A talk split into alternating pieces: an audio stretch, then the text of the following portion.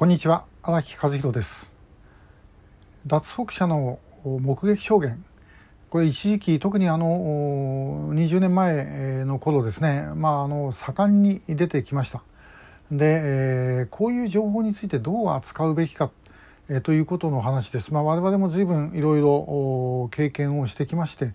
え、まあものによっては騙されたものもあります。だからもう試行錯誤失敗の繰り返しの中でなんですけどね。で、えー、まあ、こういう情報というのはあのもういろんな見方しなければいけません。これも絶対に間違いないと。いうふうに考えるのは難しいし逆に全くの嘘だというふうに考えるのもなかなか難しいんですね。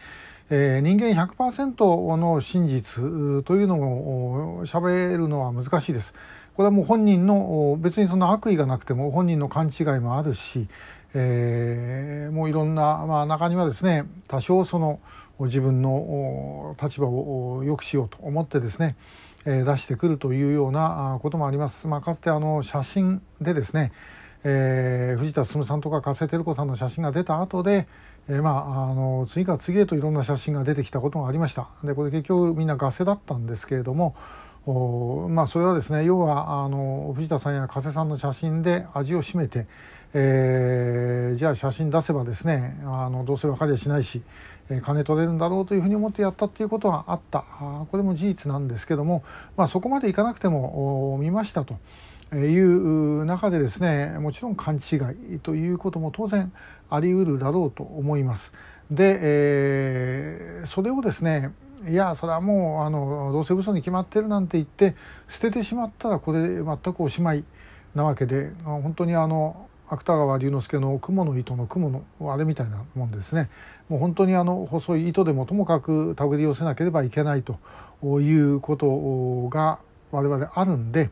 えー、ともかくまあそのまず間違いないのは例えばそういう証言 A さんという人を見たという証言があった場合はまずその証言があったってことは事実。ということになります。で、え、その後でそれがあのどれくらい信憑性があるのかえー、本当に本人が見てるのか。でまあもちろん外国人が見るわけですからその本人かどうかっていうのはですね、まあ、日本語例えば分かって会話できる人であれば説明ができる、えー、でも、まあ、知らなかったらただ見ただけ。ということで、まあ、この人似た人がいますねっていうことぐらいで止まってしまうかもしれない。でもそれが本人だという可能性当然あるわけですよね。えー、これ非常にあの難しいです。で、えー、拉致被害者であればおそらくあの分かってたというふうに思います。拉致被害者が他の拉致被害者を見ればあのこれ自分と同じようななんか匂いを感じる、えー、拉致された日本人じゃないか、えー、というのをですねあの感じる、えー、映画の「めぐみへの誓い」の中であの田口八重子さんと横田めぐみさんがこうすれ違う915病院の中ですれ違うシーンがあります。で、えー、その時にあの、まあ、あの気が付く、えー、お互いにですね、えー、なんか気が付くっていうことがあったりするわけですよね。ですからまあそこはかなりあのまあこうレベルとしては高いかもしれない。であるいはあのかつて、えーと、印刷工だった日高信夫さんなんかについてですね、えー、の証言の中で癖があった。えー、これこれこういう話をするとか、まあ、こういう癖があったという、えー、話がありましてこれはあの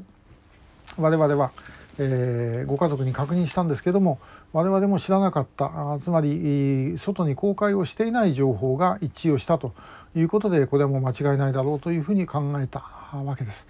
えー、そういうようなあのまあさまざまなことをともかくやっていかなきゃいけませんが出てくる情報にはどうしても限りがありますので、えー、そこをですねあのやっていくのは非常に難しいです。えー、ずっと一生懸命やっててみたらですね最後で違ってたと合わないっていうようなことも実は、えー、ありました。あですからまああのこれご家族にとっていろんな形でですね精神的なあの負担かけるんで申し訳ないんですけども、まあ、やるべきことはやらなきゃいけない、ね、我々もあの政府に対してですねもっと情報を公開しろというふうに言ってるわけですからあの我々が得た情報をですね、えー、特別の理由がない限り我々だけで取っておくというのはちょっとまずいだろうというふうに思ってます。せめてまずご家族にお伝えをするということは必要なのではないだろうかということなんですね。えー、まあ本当にあのご家族からするともう本当にちょっとした情報でももらいたいっていう思いはある、えー、これはもうよく聞きますけども本当生きてるか死んでるかだけでも知りたいというお話は随分聞かされます。これもなかなか聞いてて辛いんですけどね、え、でもまああのそれがおそらくご家族の本当の気持ちだろうと思いますので、え、我々としてはなんとかあのもう少しでも集めた情報をご家族には伝えたいで可能なであれば、えー、もう公開してですねあのこういう情報がありますよということを国民の皆さんにお伝えをしていきたいというふうには思って、えー、おります。えー、まあ、なかなかあのこうすれば大丈夫ってことは言えないもんであのちょっと辛いんですけどね、えーまあ、や引き続きやっていきます。でこれから先、まあ、ユン・ソンニョル政権になってですね政権交代して脱北者の方々があの話がかなりできるようになってきてますんで、えー、もっとあの目撃証言はですねあの集まるだろうと思います。えー、その点は私期待できると思うんでもう積極的に集めてまいりたいと思います。ご協力をよろしくお願いいたします。今日もありがとうございました。